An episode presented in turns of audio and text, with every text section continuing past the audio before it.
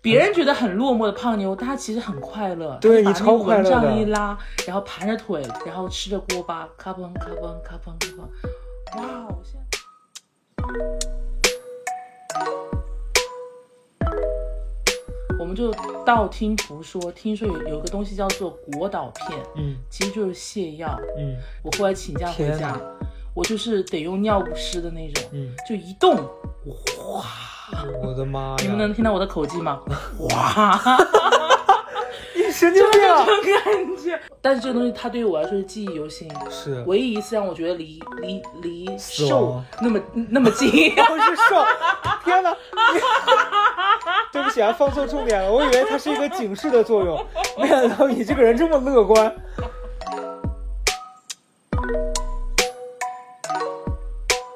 如果你自己觉得胖是好的，有人过来跟你说，哎，你减肥吧你，你就可以跟他说去死吧你，干你屁事。 对对，所以就是要正视自己的需求。嗯，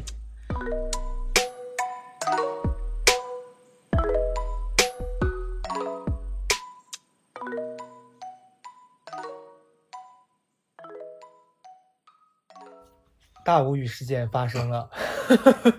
我前天来过这个地方，对回家之后发现，哎，没有录着，所以今天我只能再来一次。而且是顶着狂风，其实我我找今天的来宾呢，是因为前两天有一个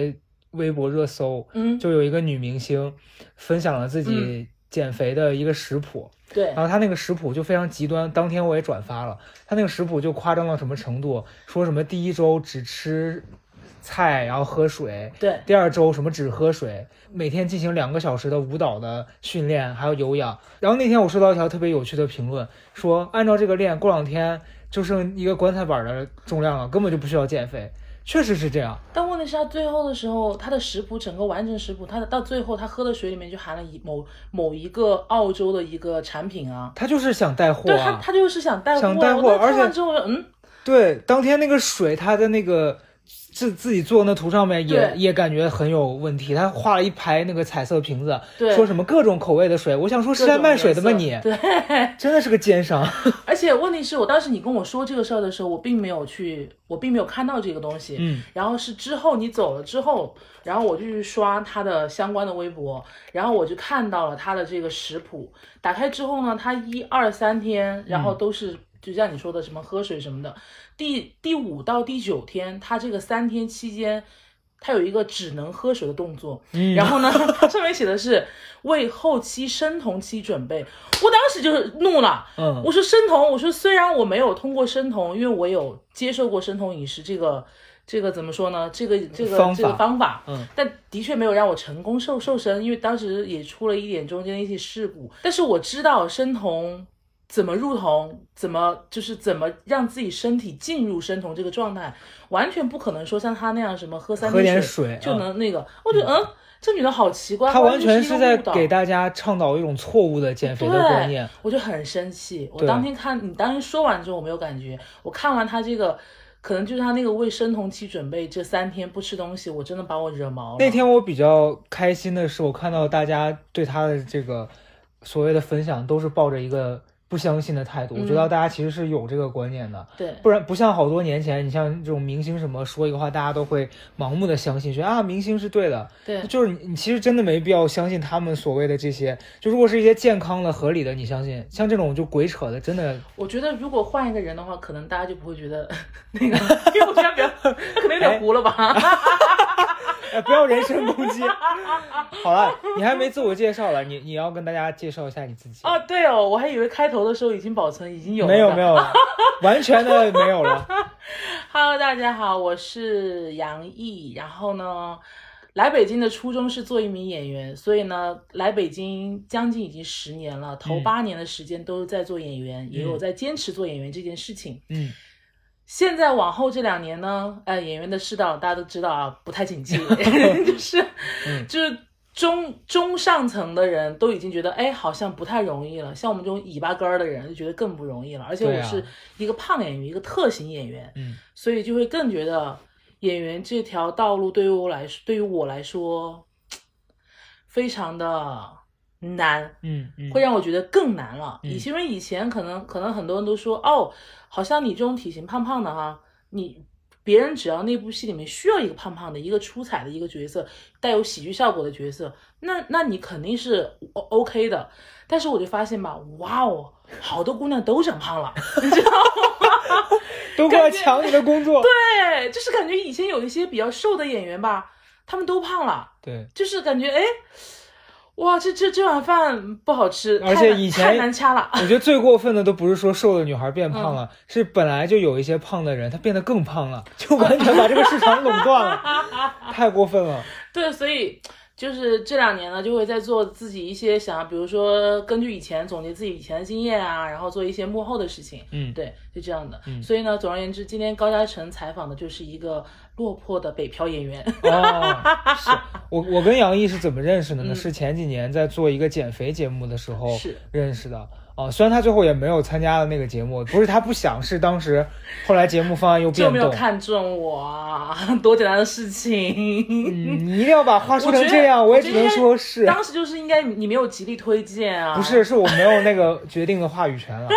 对，所以后来就就没有让他参加成那个节目。对但其实我告诉你，参加那个节目最后，所有人都没有瘦下来，所以不去也就也罢，对，因为我知道其中一个人就是没有瘦下来的。而且是更胖了，是，所以就就没关系啊，这就是减肥节目吧，这个事儿对就是他他就是个哦秀，对，所以呃，当时我认识你的那个时候，你就告诉我你在做演员嘛。嗯可是其实我也没有看过什么，就是你太多，因为当时我我印象中对你拍广告什么比较多。对对嗯，然后然后后来有一段时间是我看到你在拍电影。然后我嗯印象最深刻的一个角色，嗯就是他们说的那个，不要说出那个名字， 不可以说，不可以说。嘘我要跟大家说，当时杨毅去演了一个角色，是一个蜘蛛精，对，确实市面上很少见的，就是比较比较大原只的原，对， 可能是狼蛛吧。我对，然后，然后比较过分的是，嗯后来是朋友讲吧，当成一个段子讲的，说现场的那些工种老师叫他都不叫他蜘蛛精，叫他猪瑶，我觉得这太过分了。哎，我觉得真的非常羞辱我，对，因为这个角色他名字本来就叫做蜘蛛精某某某，对吧？？嗯，那你们可以叫我某某某就行了，嗯或者蜘蛛精，对吧？嗯嗯你们没有必要省略到把把那个字省成那样一吧？个字儿，就猪腰，哎，你不仅给我省字儿吧，你还你还给我换名 儿，精跟腰中间是差了一个，就差了一个，就是那个什么，就是一个档次，一个对一 level 个档 次。哎，你记你的那个记性真的很有问题。那天录的时候，我就频繁的在忘记自己的记来把性。它卡掉啊！蜘蛛精跟蜘蛛腰中间是真的差了好几个档次对的，好吗？但是你要这样想，他叫你猪腰不好听，叫你猪精更难听 吧？啊没有，就是我想跟他们哦说，就是为什么不能就直直接直接叫我蜘蛛精？嗯，对啊，或者叫你真的名字吧，说杨毅你过来也好，叫猪腰确实有点难听。哇，就是你一提到这个事情，我觉得好难过啊，因为我真的记得有一次，就是收工了之后，我我一个人可能拆头发怎么怎么的，弄得很快，嗯，我就先回演员车上了。然后，但是现场的副导演他们他们找他找不到我，嗯他以为我还在哪儿换衣服呢，嗯于是呢就。我们是在象山一个山沟沟里面拍的，嗯然后当当天晚上真的是妖风阵阵，无锡很难得，就是正好碰到无锡的梅雨季，嗯所以本来我们想趁着那个雨还没有下下来之前赶紧拍，所以风很大。拍完之后呢，我就先回车上待着，然后那个副导演找不到我。就站在那个，我都不知道他什么样的状态啊！我我我幻想的是他应该叉着腰，拿拿着那个大喇叭，对大喇叭说“猪腰”，你知 道吗？哇哦！我就听到有人喊“猪腰”，“猪腰”，我觉得哎，这个名字要不要答应啊？这这是最尴尬的吧？当下哇，当下你说，我当时哎，我是来了，这不就承认自己是猪腰？对，我就觉得嘿，东西吧，我觉得我是答应还是不答应呢？后来我就就等着他，等他喊杨毅，嗯他一喊杨毅，我我在这儿，你知道吗？马上就冲出去说我在这儿，嗯我就觉得嗯不不行不行，就我还就记像得，是我记得后来是是芳芳跟我讲的，说嗯是不是那个他们还后来又找你去演一个别的妖？对狐狸精，哦，真的演了狐狸精哎！对，天哪，就是我觉得这导演吧，他的想法比较独特，嗯因为他拍的是网大，嗯你知道网大才会有一些这种比较像不一妖样怪的话，角对色对对对嗯对，我觉得会更多一点，这种机会会更多一点。嗯然后呢，他的想法也很真的是很独特的，他就说谁说那些腰必须要就就腰就一妹定是妖媚苗的条。好，然后当时我就说，呃，说胖就喜感的胖，结果哎，怎么感觉他他透他他那个透过镜头看我说，这姑娘怎么演那种妖的时候吧，她不是那种可爱的， 嗯，她是那种骚劲儿的，你知道吗？ 我心想说，既然是妖，那我就得骚，你知道吗？ 谁说你要哎，这是刻板印象，你在定义妖精哦。不是，就是我会觉得说，我是要打破他对我的刻板印象，哦哦他觉得我来演妖，就要演是把可它爱演的成对，眼神可爱的。但是我比如说，他是想说我是要像花痴一样，想要去他可勾引能勾把搭你想象成那种就儿童台的那种姐姐，啊就小对朋友，我是蜘蛛姐姐。结果你出来说小朋友，告诉你的爸爸，我是一个 bad girl。小朋友吓死了，哎，我们刚刚说的话能放能放进去 吗应该可以吧？我觉得听众能接受这样的尺度。 ？OK OK，那就行。 嗯，对我就觉得他他当时就有想说，哎，这个女孩子啊，这杨毅。不一样，不一样，挺好 玩的。就是那一次之后，他之后的另外一个作品，然后就是让我去演的狐狐狸狸精，精。对嗯嗯，然后就说，哎，你的眼神啊，什么怎么样，还有那种，对知道吗？就故意要扭动身姿的那些，我说我可以扭啊，我印象里面看过你在朋友圈发了片段，啊你那个眼神确实是挺妖的，就不是就那种像可爱的。对，就像是勾搭人啊，因为他想的是，可能那个场景那一幕应该想的是，我是旁，我是女主旁边的。呃配角，配角，嗯然后呢，就是看到那个男主出现之后，应该是哇，你知道弄那种传统花痴脸，结果但你我比女主还要但我就是他他他旁边，你知道吗？耸肩，然后扭腰放电，那个眼 神就一直这样，一直这样。后来后来，你周围朋友有看过这部戏吗？我不准备让他们看，那万一今天的听众听到很想知道什么戏呢？就不说就好了。那我觉得大家去豆瓣上搜这个条目，maybe 是找得出来的。大家靠自己的小手去动动手吧。 我身边有个朋友非常贱，嗯我之前不是发过一个截图吗？就是我演蜘蛛精的一个截图，嗯然后我就发在那个朋友圈里面，大概大概就配了一个跟图跟图片完全没有很搭的那种那种那种文字，嗯因为我没有打算告诉别人我演过这两部电影。嗯，然后那个女孩呢，怎么说呢，也不也也也也不能说她很贱 了，就是我跟她也算是一个竞争对，就竞争关系，哦她也是因为她也是胖胖女孩吗胖的女孩，你知道吗？嗯然后我就觉得嗯。就就算了，结果我刷朋友圈的时候，我发现她把这个图片放到百度里面，百度搜图，嗯就搜出来了关于这张照片相关的一些东西，嗯比如说就直接看到这个这个照片是来自于哪一部电影，嗯，他就把那个那个大的那个截图发到朋友圈里面说说，请支持杨毅。人家是在支持你的事业啊，我我不觉得，不是？就可是可你能是嗯都 你都拍了，你干嘛不让人看啊？不，就我会觉得你你如果作为陌生人看 OK，嗯，但是作为朋友，就是我任何你东西，觉得他有点嘲笑的意思在里面对是 吧？我哇，我心就是这种心态非常复杂，就是你说我要我平时拍东西啊，我都是拍完之后，除非我自己觉得我很喜欢，嗯我非常 OK，然后我就会让朋友去看。嗯但其他东西我都觉得就是随缘性的，朋友看到或哦电梯广告，他们看到说，哎，这个是你，我嗯，但我觉得这女孩儿有两种可能性啊，一种是她可能真的向你感受到，因为我觉得这是女孩儿跟女孩儿之间的那种很微妙的对，所以你也许能感受到她发这个东西的用意不太一样。嗯，要么就是她可能是没什么分寸，就觉得说我跟你还挺熟的，我来帮你推荐一下。哦，根据我那么多年对阅他的人无判数断的那个什么判断，我觉得他是第一种那你等一下告诉我她是谁，让我来看看她有没有那么贱。啊。好的，好的，好的，好的，好的，好的。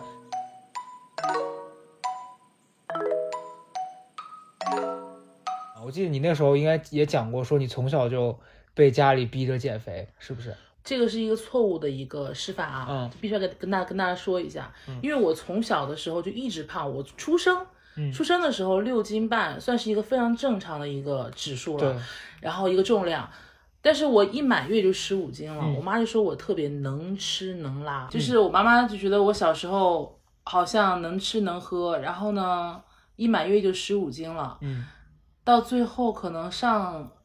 幼儿园嗯五岁还是怎么样，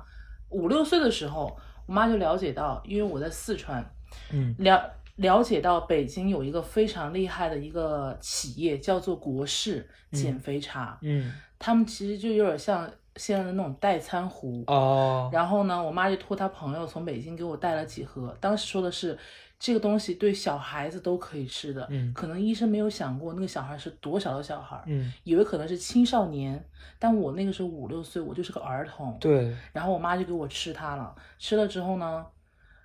哇哦，记忆非常深刻，就是每天我就是拿它当主食，嗯然后可能说非常精准的几克菠菜，几克瘦肉，嗯然后混着它一块儿吃，去哪儿我妈我妈都带着它，嗯，然后跟她出去吃饭的时候，别人都以为我妈是我后妈，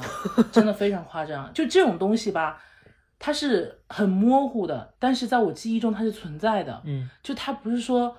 哎，我听我妈说的，是我自己想能想得到，一下就能想到，哇，嗯我曾经真经历过这样的事情。包括像以前吃年夜饭的时候，四川有那种，你们可能叫呃梅菜扣肉，但是我们那边有一个甜的，嗯，叫做夹沙肉、夹沙肉、哦那种，就上面是肥肉，下面是米饭那种。嗯它算是我们四川人过年的时候年必吃的对年夜饭桌上是必摆的那种东西。嗯然后大人其他亲戚就会给我夹一块肉到我碗里，就觉得嗯哦，就看因为因为因为我看的那种肥肉油蹭蹭、眼睛油亮亮都的，放光然后吧我是放光的那 种。他们觉得，哎，小孩想吃就吃呀。嗯小孩长身体的时候，就想着说，等我大了之后，自己就会。我们那句，我们那边有一句话叫，就叫叫做“抽条”，哦，抽条，对对，我抽刚条才想儿，说对对抽条嗯对，对，抽条儿。好，然后就肯定会抽条儿的。然后呢，我妈就说不行，然后我妈就每次看到那些长辈给我夹肉啊，或者是肥一点的肉啊到我碗里，我要站起来去接的时候，我妈就会她就会在桌下拧我拧的你大 我大腿，拧我大腿内侧的肉。天哪，哇哦！所以我真的对这个事情我是有很大的阴影的。嗯就直到后来我上了艺校，不对，上了大学之后，我跟我妈同桌吃饭，我才能，我才想说跟她坐在一块儿。嗯，我其余时候我都宁愿我妈，就是我妈一定他要在离我餐远桌一这点。边，你要在那对 边。对对对对对对嗯，嗯，就觉得哇，很很恐怖。但这种我觉得，就如果在爸妈面前他会对你有这种控制的话，你你要是比如说你上了艺校或者上大学嗯离开家，你会疯狂大吃。对啊，我的胖， 我觉得应该就是在进艺校之后完全就爆发了。嗯因为艺校进艺校的时候，校长还有系主任跟我妈拍着胸脯说：“放心，你的女儿从这儿毕业之后，第一是她有工作，嗯第二是我们会尽我们全力把她培养成一个非常优秀的巴蜀孝星。这么具 体啊，只能在巴蜀变成孝星吗 就？是就觉得我是特型演员嘛，就一定是巴蜀，就是巴蜀孝星啊，因为我们四川有一个。呃，以前有一部电就是叫做《山城棒棒军》，哦，我它知其实道是，重庆的，嗯但是里面有一个叫胖妹儿的，就是叫那个刘军，嗯然后但但但但但是这个刘军这个演员，他现在已经完全瘦下来了，嗯， 好，然后那个时候我们学校就想说把我培养成他那样的第二代刘军接班人。对接班人，我想说哇，现在就觉得我们学校的那些老师的眼界好窄， 我当时没有想，他们都没有想过把我培养成沈殿霞二代，你知道吗？就是顶着刘刘军去，但去去是那可能就是他们想说刘军跟沈殿霞应该是差不多的。就刘军如果听到这一段，现在在家就想说你你以为自己是谁？啊 对，哎还不愿意当老娘和接班人的你？好，然后也很好笑。我进就当我踏进学校校门儿，然后开始我妈一离开我，我一开始住校这个期间一开始我就疯了，嗯因为校长他们也疯了。嗯我们学校是那种都是打饭的嘛，每天嗯我每每天都会去就自己去打饭什么的。中午那顿饭，我一定是跟着系主任、校长一块儿在食堂旁边有一个小餐厅，啊，单独开小灶给我你做加饭餐哎，对，就是看到肉啊、好吃的呀、我想吃什么，他们就给我加放什肆么。大吃，放肆大吃，我当时觉得哇，他们才是我的爸爸妈 妈，报错了就就找对一个团圆的故事。对，就会觉得哇，天哪！当时就觉得自己很幸福，嗯但是完全没有考虑过自己身体，因为小孩嘛，小嘛，因为你在一个地方压抑太久的话，你到一个给你很大空间的地方，你就会让自己放肆。对，以前我们学那个寝室会熄灯，每天十点半，呃，每每天十点钟就会熄灯。熄灯之前，我如果在寝室里边待着，嗯我一定会在熄灯打那个钟的头五分钟，咻的一下跑下楼到楼下的那个小卖部去买五块钱的锅巴，你知道五块钱古巴有多少吗？能买古五巴包吧？古巴是五毛钱一袋，天我能买呐十袋。它十袋就是一拿，它那个十袋就有点像他们进货的时候，嗯嗯嗯十袋为一大袋。哦，就可能他每次可能进货进个十，就就就就什么进个什么五大袋，好，然后我一天晚上我就能买走十，就是买走一大袋，然后然后里面就有十包，哇！我现在想起来那锅巴，我觉得好好吃你哦，回你回去当晚就会把它吃掉吗？ 我就会把它放到那个枕头底下。嗯，好，每天那个熄灯了之后，我刷完牙之后，所以我牙也不好，也是因为那个时候发生的。熄灯了之后，把那个那个什么呃窗帘儿，要不是那个蚊呃帐，对，蚊帐一拉，我回家就是回寝室之后，第一件事就把所有的那个锅巴放到那个枕头底下，嗯盖起来。你怕别人吃你的锅巴吗？我是怕查房的时候被被那个那个什么老师发啊现，啊，好，然后给放那个枕头底下，枕头下面五包，被子下面五包，就这样的。 然后一熄灯，然后我们就开始听，因为寝室都会有一个寝室文化，叫听鬼故事。哦，然后听鬼故事的时候，别人就可能听着他就睡着了，哎，我聚精会神的听，因为我有夜宵伴侣。我在那边吃，你知道吗？就一个就就就是一个很，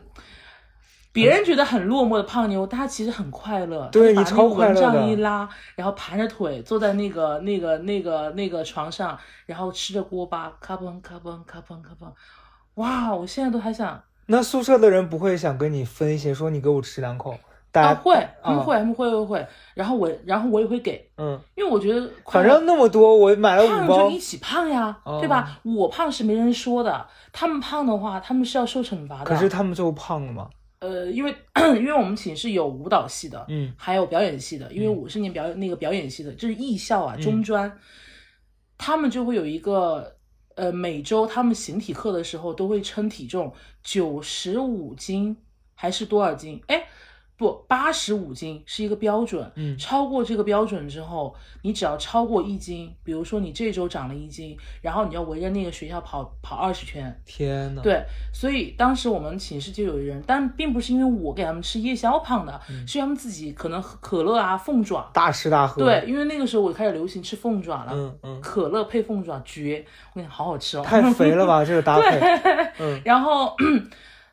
吃到之后大家都胖了，胖了之后呢，我们就道听途说，听说有有一个东西叫做果导片，嗯其实就是泻药，嗯然后它是一瓶儿一瓶儿有一百片，嗯， 然后我们寝室就会派一个人出去，就各种问题，说自己发烧，因为我们学校没有校医啊，就是那么 low。然后呢，我们他们就要出去，出去的时候呢，就趁老师不在的时候买一瓶儿果导片回来，然后一瓶是十，哎，一瓶是几块钱。然后我们就每个人 A A 平分这个平分吧，然后那个多少片药我们也要平分，我们一开始可能一个人吃三片一天，后来就觉得哎好像没有效果了，因为连我也觉得哎好玩儿，因为果导片甜甜的，嗯你吃起来你你在嘴巴里面感没觉什到么味感觉受上，嗯你感觉不到很多很大很很很大的那种不适，但是一到晚上，哇哦，拉的你披头散发。 天，那而且一个宿舍人都拉， 怎么办？都拉。然后是有一个女孩子，她是直接在厕所里面晕倒了，天呐，然后才引起我们校方的重视。因为我们后来多夸张，我们一开始不是几片嘛，嗯，后来变成每个人一天十五片，就是我们一天一瓶儿，一瓶一百片。我们寝室六个人，六个人，然后每天就都我们都不会数，嗯我们倒多少片出来，直接一倒，一盖子直接放嘴里面，你们咯巴咯好巴嚼疯啊，这个东西真的是很药，怎么真的能很这样疯吃？嗯因为当时就觉得可以拉肚子就好了。然后我，然后我有一次是因为我妈 来艺校看我的时候，就发现我的脸色是蜡黄的。嗯那个时候也是女生嘛，来例假了，我就发现我的例假止不住了。我后来请假回天家哪，我就是得用尿不湿的那种，嗯，就一动，哗！ 我的哎妈呀，你们能听到我的口技吗？ 哇，你神经病这 啊！种感觉嗯非常可怕。嗯所以那个时候才意识到，哦，不，这个东西是不能再碰的。嗯，但是这个东西它对于我来说是记忆犹新，是，唯一一次让我觉得离离离死瘦亡那么那么近。 不是瘦，天哪！你 对不起啊，放错重点了，我以为它是一个警示的作用，没想到你这个人这么乐观。因为你这个故事让我想到当时在给那个减肥节目做面试的时候，嗯另外一个女孩的分享，她就说她去吃那种泰国减肥药。嗯嗯是你吗？没有，我也吃过，对她，她跟我讲，她吃那个吃到有一次差点死掉，死掉是她就说吃完之后就去医院急救，因为就没有意识了。哇，嗯，我记得前段时间还有人甚至在网上分享说那个东西的效果它是很好，对怎么没有副作用？然后有人就真的吃，一开始吃好像真的是会瘦，嗯，而他且那个解票很很奇怪，嗯它分了一个叫做普通型，就是不初级、嗯加强，嗯然后一般入门的时候，然后所谓的那个人说，呃，我们会帮你去泰国的那个医院，嗯去找那个医生，根据你的那个什么，他会让你填个表，嗯因为这个我买过，然后你可你要你要如实填写你的体重、身高啊，或者是你的例假正不正常啊，嗯怎么怎么样的，填那个填写之后呢，一般医生都会。他说的医生都会给你开的是初，就是呃初级的普通的，对、嗯初级的。但初级吃完之后，你真的会瘦，嗯而且你身体不会有很大的感觉。嗯所以你会觉得，哎，好像这个好。然后，然后，但是第二次你要买的话，他就会建议你说你要买加强的了。嗯好，然后我就买加强，反正我先说我的那感受哈、嗯我买那个加强之后呢，它它也是分呃中午跟晚上，早上是不用吃的嗯啊，然后晚上就是每天下午我吃完那个晚上那一顿之后，那个药，我就觉得自己有点像是发高烧。嗯，就整个身体是那种虚的状态，嗯虚的，然后我整个人躺在沙发上，我就我，然后我就自己不是说要死了，就觉得很可怕，嗯就现在回想很很可怕。然后后来才真的要去了解一下这个药到底什么成分，别人说为什么中就是那么那那么隐晦的去卖这个药，嗯因为它里面含的东西是含了禁药的，对这非常可怕。对，那个对身体的伤害很大。对那因为那个女孩就说，她因为一开始吃了之后有明显的效果，嗯，她就开始疯狂的追加，对对对像你对刚对才那个艺校的故事一样的。她后来就吃到有一天，她说回家之后突然就晕倒了，醒来就已经在医院了。哦、反正差一点，然后医生就说你这个差它当点时半多，重？她应该也是二百多斤吧？哇哦，嗯，没有， 你我的忘了什么？ 不是 我的关注点又没有放对。嗯因为我一直在告诉自己说啊，杨一啊，杨一，你一定要在多少岁的时候瘦下来，嗯就一定要瘦到一个单价能抬得动你的一个体重， 你知道吗？ 包括有的时候，我朋友一直在嗯说，因为我在没有到二百斤的时候，我就会嗯告诉他们，我说我反正我说我我我说我告诉你们啊，我只要哪天我知道自己超过二百斤，我就跳我我就开窗户跳楼自杀。嗯 然后他们说，哎，看你现在，你感觉你过了二百斤，你不是活得好好好好的吗？我说我现在的，我说我现在换了那个目标，我说换二百五了，我说到 有一个递增的250概念。 对对，我当时说的是，我说我不希望我老的时候还是个胖子，嗯，因为我觉得那个时候没有装得下我的棺材， 我觉得很，你现在这样想，到时候你就说，哎呀，反正火化一把灰 对一把骨灰灰盒不行，我就买个大点的。你不能这样想，神经病。啊所以你刚刚说那个女孩子一醒来就在医院了，我的关注点是哎她多 重。没 有啦，两百斤也是抬得动的了。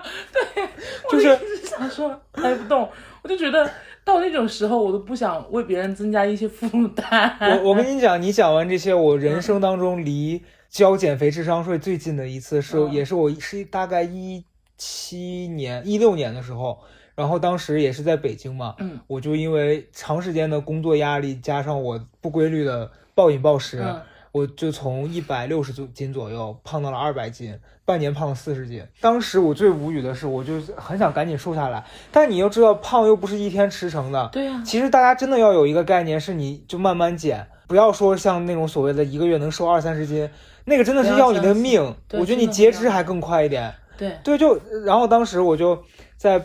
那种街头发传单，你知道嗯吧，在大学城，朝阳大学城那边有人发传单，说什么呃什么减肥快速什么，我就我就真的去联系了。然后在大学城对面就天鹅湾那附近有一个那种小的那种商铺，我就进去了。进去以后是那种就是那种说着浓重地方口音的大哥大姐，嗯，就开始给我推荐一个东西，叫康宝莱。你肯定你知道这个我东西吧？知道，我知道，我也在大学城收到过这样的小卡片。对，就那个代啊餐奶昔。啊，对对对对进对，去之后，那个屋子里面就会贴很多那些照片，很很嗯明显的胖瘦对比。嗯，有的人真的是胖到你感觉像一个大象在那边，嗯 然后旁边对比的照片是他瘦了很多，但他皮特别松，嗯因为你看到那个皮那么松，你才觉得有说服力，不然他是 P P 的。嗯，但是对这个是很真实的，瘦了之后皮是会变松嘛？嗯，所以你结心果动了，对我当时心动了嗯，然后那大哥就开始跟我普及，说我们这个很健康的，说国外很多人都是通过这个东西有效的瘦了的，嗯说我们这儿呃为了有效的监督你，我们这三餐都是你必须来我们这儿吃，啊嗯，说说我们这个不让你带回去，因为你回去了你很有可能是偷吃一些别的，说我们这儿就你把钱交给我们，三餐你定时定点来我们这儿吃，嗯，说坚持三个月一定会瘦，我当时都心动了，但是他说一个月喝那个要三千多块钱，那个时候我你还一个得月过去吃饭呢，我一个月才挣四千块钱，太可怕了。我说我花三千在这儿，我房子都租不起了。嗯，我到时候喝完这个，我真的剩把骨灰了吧？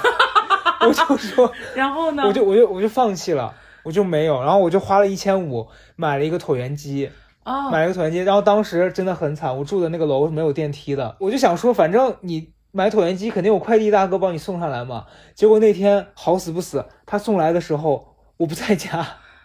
他就给你放到我就说了你放在那 个一号楼某一个那个什么嗯便利超市店。嗯嗯然后我回去的时候下大雪，嗯啊天，我一个人抬着那个上了上了，我当时住几楼六楼之类的吧，我抬上去，我真的命都快没了。然后自己还在家把那个拼起来，但就蹬了几次，因为那质量太差，你每次踩的时候，房子里会传出嘎吱嘎吱嘎吱的声音。你合租，你根本就哦没办法。所以这是一个减肥失败的故事，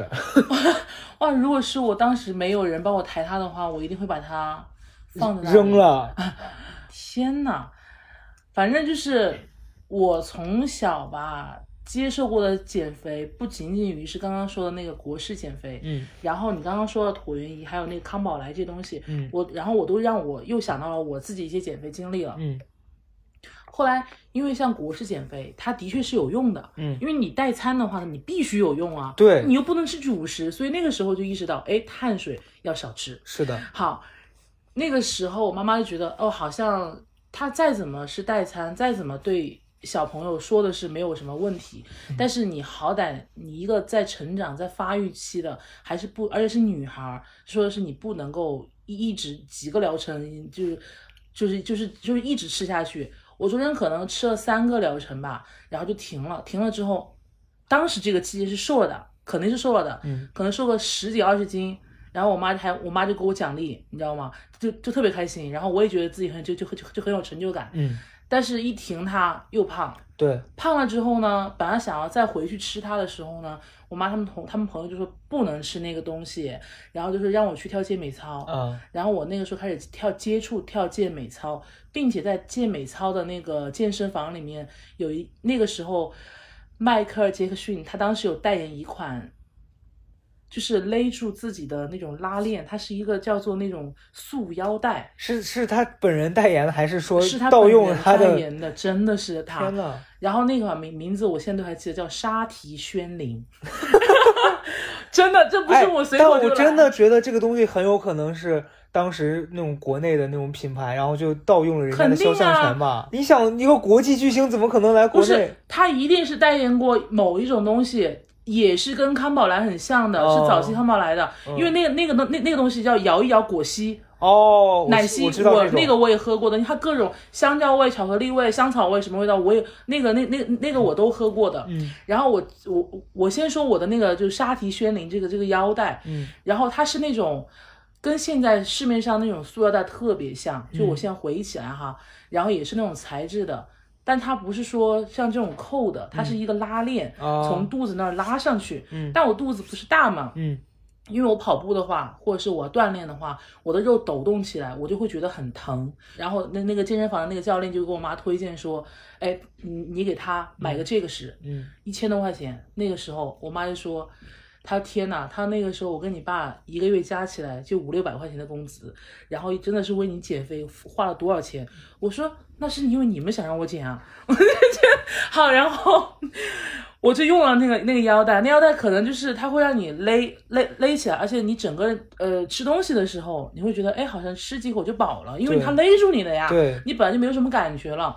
但是为什么我之后不用了？是有一次我们数学考试，嗯这个东这个梗导致我们每年小学同学聚会的时候都会聊。嗯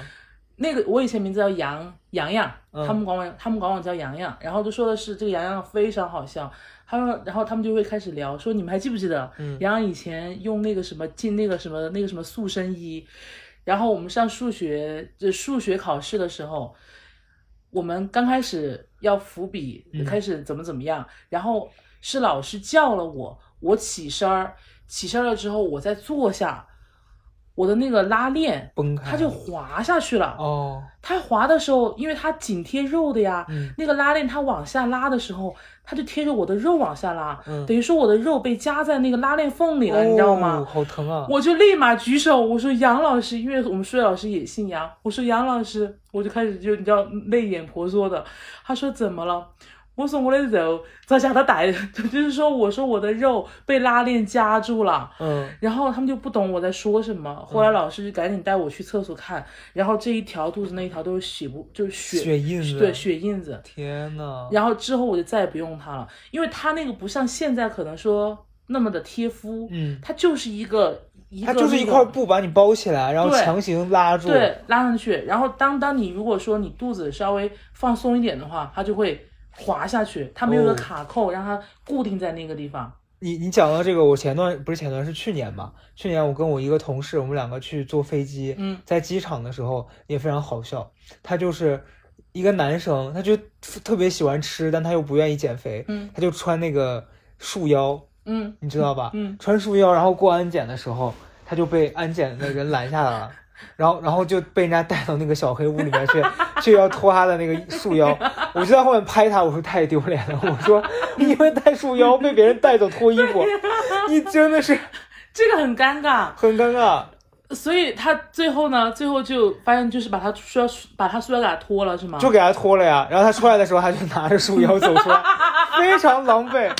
哎呦，啊，这 太好笑了！我就想奉劝 大家，真的就少吃两口，结合运动。其实一般人，只要你不是那种顽固性的肥胖的体质，嗯，你其实就是合理饮食跟运动是可以瘦的。我不就是一个例子吗？我以前也很胖，是我现在就是因为控制了饮食，我知道我自己吃东西容易胖，那我就吃的健康一点，然后再结合一些运动，其实也就维持住了。咱们俩见面就是要准备去录录那个拜拜的肉肉的那个、嗯嗯那个那个时候见面，嗯。就那个时候你还是胖胖的，因为我我们刚认识见面的时候，那时候大概就是我我在濒临去喝康宝莱的那个哦间隙，大概是那时候。啊然后哦那时候我已经开始呃做减肥的准备，就那时候其实不太懂，就是每天去健身房做有氧。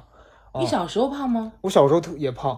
我就是小时候跟嗯老人在一起住嘛，他们就会比较溺爱你，嗯给你吃很多。你想，我又是西安人，西安全是哦碳水，我早餐起来你知道就吃一大碗肉丸胡辣汤。 哇，然后再配一个那个辣牛肉夹馍，这是早餐。你想这一餐已经多少热量？嗯中午回家吃那个米饭跟菜，有时候中午还吃两碗，完全不运动。中午睡个午觉去上学了，放学回来又是大概两碗米饭配菜，然后就直接去屋子里面写作业了。我大概从小学一小学一直到高中都是过着这样的生活，怎么可能不胖？但是你不觉得我们很多胖的人哈，并不是说胃有多大，嗯并没有说自己特别能吃，嗯。纯粹就是因为嘴特别痒馋了。其实因为是你小时候这样吃，然后你嘴特别馋，你不吃嗯你不习惯。对，对，这招我现在有一个好办法，是我还是会嘴馋，嗯但我就做替换，因为你知道现在网上有很多那种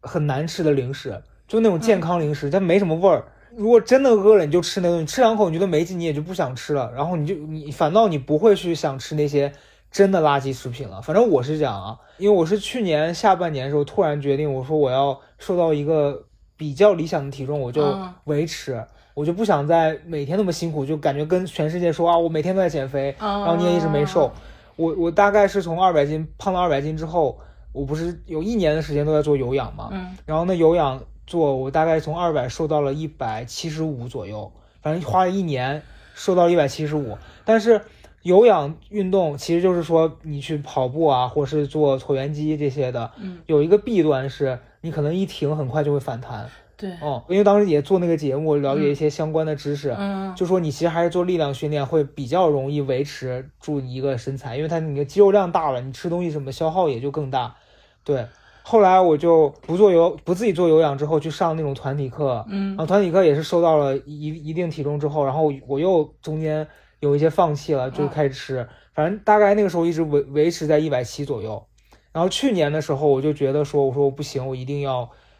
就努努力，瘦到一个理想的体重。我嗯我当理想，我说我瘦到一百五，我应该就 OK 了。嗯嗯，反正我大概开始请了私教，然后就大概减到了一百五，我觉得 OK 了。然后我现在就大概维持在一百五十二左右啊、嗯，因为私教其实好多人，呃，不愿意去接受，就觉得它贵。但我觉得其实对于这种，你真的是有那个欲望想要改变，然后又没有人监督你，然后你又想在一定时间内看到一定效果的，你其实请花钱找人监督你是一个很好的办法，是，因为你钱都花出去，他不会退给你的。对然后你就想说钱都花了，一定是要有一个结果的。反正我我是大概从去年的七月份吧，七月份开始，我一直上到了今年的二月份，嗯，反正也花了不少钱，嗯，反正效果是有。我当时去的时候是一百七十五吧，一百七十五，然后我我就大概用了三个月的时间就到一百五了，啊嗯，然后之后我就一直维持，因为其实我就是吸取以前的经验，我都是夏天减，然后到了冬天我就停了，然后冬天你特因为冷了你就特别想吃嘛，这是对人的本能，对，然后我冬天的时候就让教练一直带着我在练，吃的话其实有时候也是会比较放肆对，我看你朋友圈有发你们，你就是冬天那个那个时间，对，那你吃的多了，你就再去做更多的有氧运动就好了。所以我我冬天的时候是我最夸张的一段时间，是我一周练三次嘛，反正雷打不动，就那个什么，今天练腿，明天练胸，后天练肩，然后每次练完之后。教练还会逼着我在健身房再做一个小时的有氧才会放我走。其实我特别好奇一件事情啊，嗯因为我身边也有，也就是也会有一些朋友，他们都会坚持锻炼，就是坚持做健身这个事情的。嗯那他们都是瘦的，嗯，所以我觉得哦，他们就老说自己啊，完全可以啊，就就是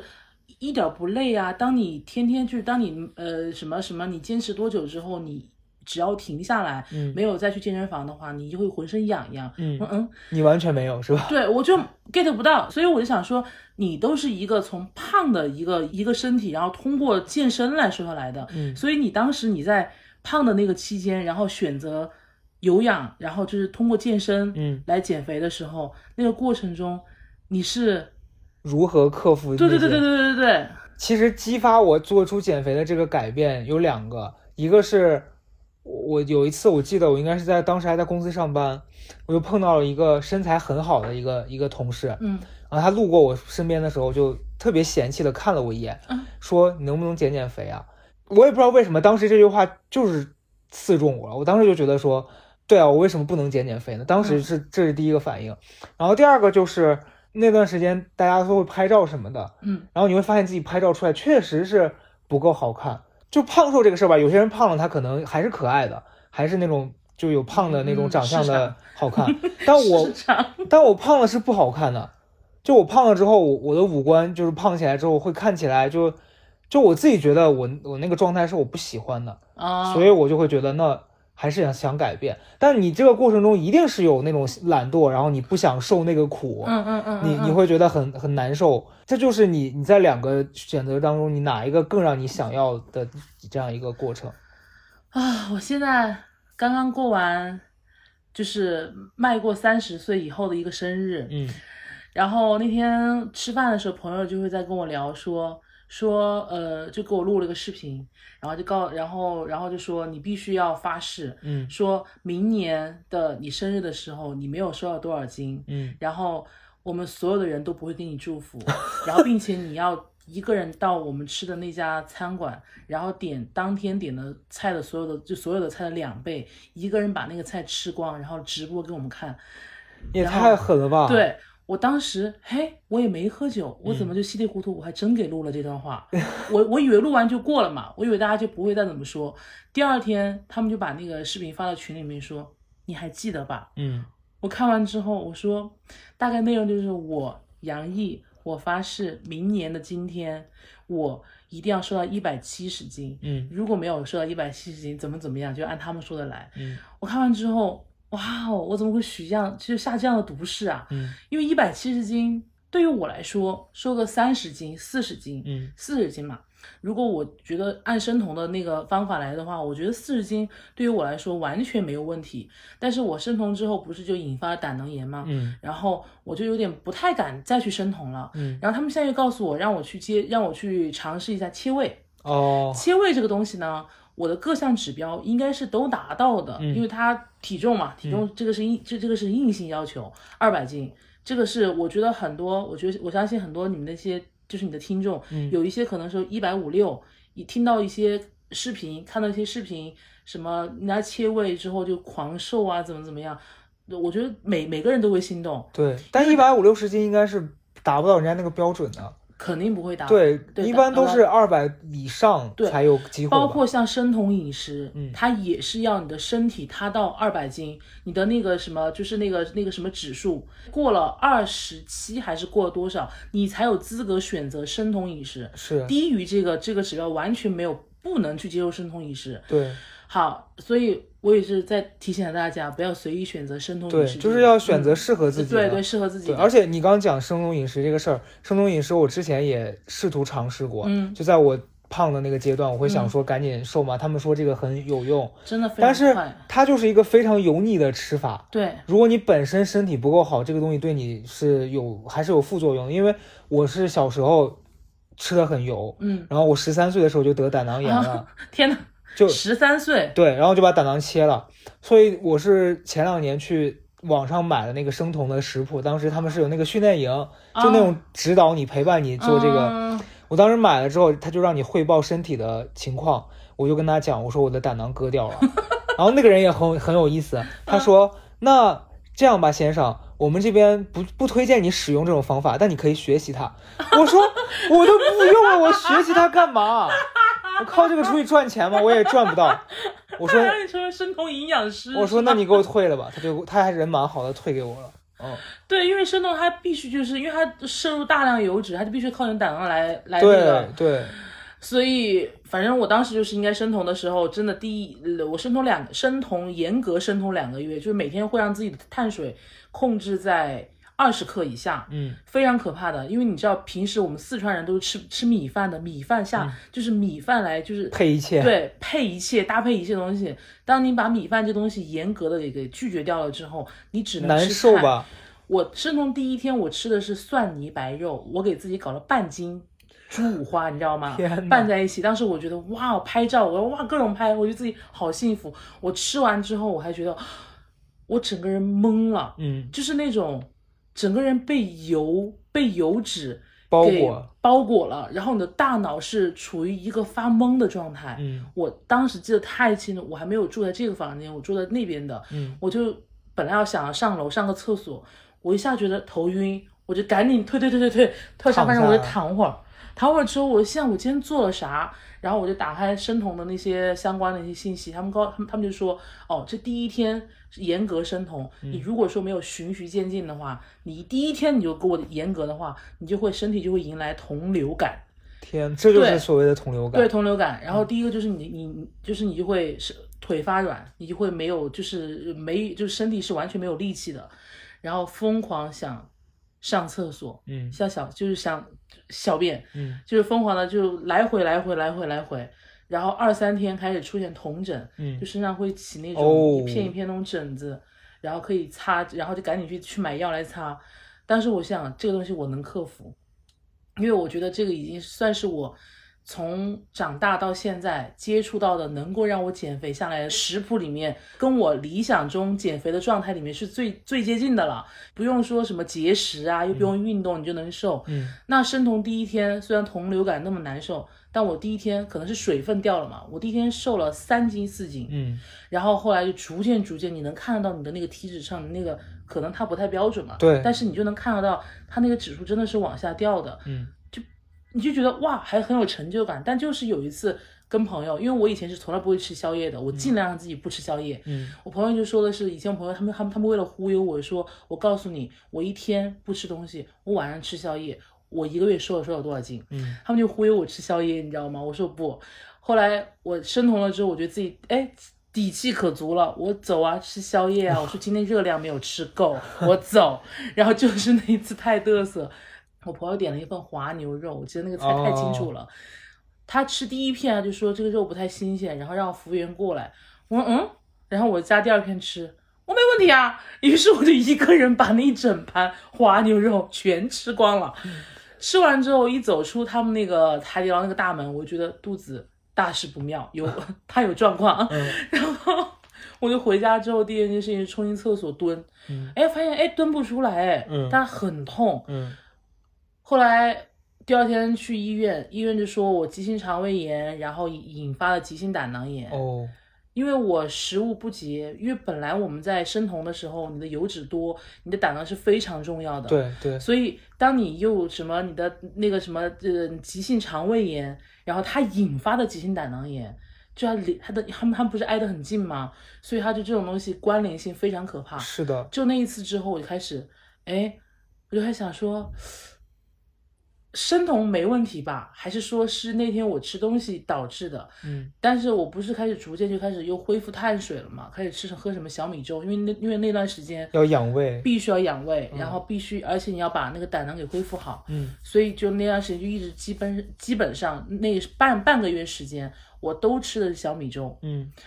然后好了好了之后，你知道碳水不是逐渐恢复了吗？就开始接触米饭了，就开始大杀四 方对，所以这就是很多人告诉我说，生酮其实很多人不能随便吃，因为吃完之后有有有一段时间你会非常渴望碳水，嗯你一旦突破了这一关，你走了出去就了之有猛后，虎出闸的你感就觉。会收不回来了。对，但你你这样说，我突然想起来，我其实好多年没有长时间的吃白米饭了，因为我就是开始减肥之后嘛，觉得碳水会比较胖，所以你像面、还有米饭这种馒头啊这一类的，嗯我都很少吃，我就只有逢年过节可能才会哦吃一下。我平常自己都是吃糙米啊这些，就比较不容易发胖的东西。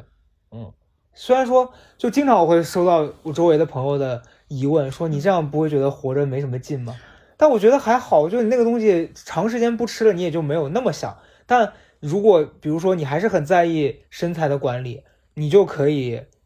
减量嘛，就少吃一点，然后我再吃点别的就好了。对我嗯为什么刚刚说我会说那个什么让自己瘦一点的这个话，包括生日的时候许这个愿，嗯是因为我朋友，我朋友他那他那句话，因为刚刚你说你你的以前一上就是你单位上有一个女孩子身材很好啊，嗯嗯嗯跟你说你你要减就什么什么减个肥什么哦，的。那是个男孩子。对哦哦哦、嗯 o k 对就是他会跟你说这样的话，他会刺中你。嗯那为什么我会讲我这个事情呢？是因为那天他们说这个话之后也有刺中我， 嗯因为我那朋友芳芳，嗯她以前是从瘦变胖的，嗯然后他告诉我说：“你为什么不要让自己